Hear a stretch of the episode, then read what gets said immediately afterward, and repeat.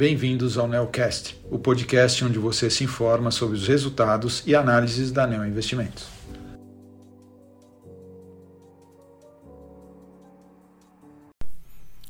Olá, meu nome é Guilherme Camacho, sou um dos gestores da estratégia de ações long and short da Neo Investimentos e estou aqui para comentar sobre o desempenho do fundo Neo Argo Long Short no mês de julho. O fundo rendeu mais 0,98% em comparação com o retorno do CDI de 1,07%.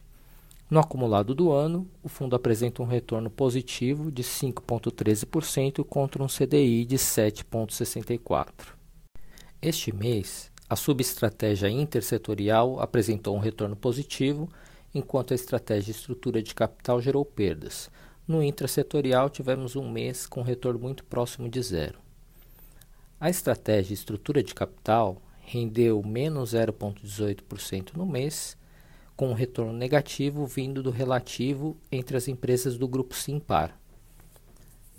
As posições intrasetoriais tiveram contribuição levemente positiva no mês, sendo que os ganhos nas posições relativas no setor de supermercados e shoppings foram compensados por perdas nas posições relativas dos setores de bens industriais e bens materiais. A estratégia intersetorial teve desempenho positivo de mais 0,28% no mês, sendo que o destaque foram as posições relativas compradas nos setores de consumo e de seguros contra um basquete de outros setores. Em julho, adicionamos as ações do Fleury na carteira. Estamos acompanhando a empresa com mais interesse desde meados de 2022, quando os acionistas de Fleury e Pardini anunciaram um acordo de combinação de negócios no qual Fleury incorpora o Pardini em troca de ações e um pagamento em caixa. Esse negócio foi aprovado e concluído em abril de 2023. Agora, no segundo trimestre, teremos o primeiro resultado consolidado dessa nova empresa. Esse movimento de consolidação não é novo para o setor, que há anos vê os grandes laboratórios expandindo sua presença através de aquisições de laboratórios menores. O destaque dessa combinação de negócios está no tamanho dos dois laboratórios. Em 2022, o Pardini teve uma receita líquida de 2,1 bilhões, que é praticamente metade da receita do Fleury.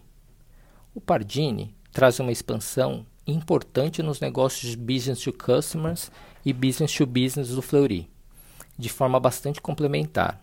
No segmento B2C, nas unidades de atendimento, Aproximadamente dois terços da receita do Pardini vem de estados onde o Fleury não operava e onde o Pardini tem uma participação de mercado importante: Minas Gerais, Goiás e Pará. No segmento B2B, o Pardini traz uma grande operação Lab to Lab, que é complementar e maior que a operação B2B do Fleury, muito mais focada na operação de laboratórios em hospitais. E, adicionalmente, a complementaridade de negócios, as indicações são de que há muita sinergia de custos e despesas a serem capturadas ao longo dos próximos 36 meses. O Fleury estima sinergias de aproximadamente 200 milhões ao final dos 36 meses, que é algo em torno de 10 a 13% do EBITDA combinado das duas empresas.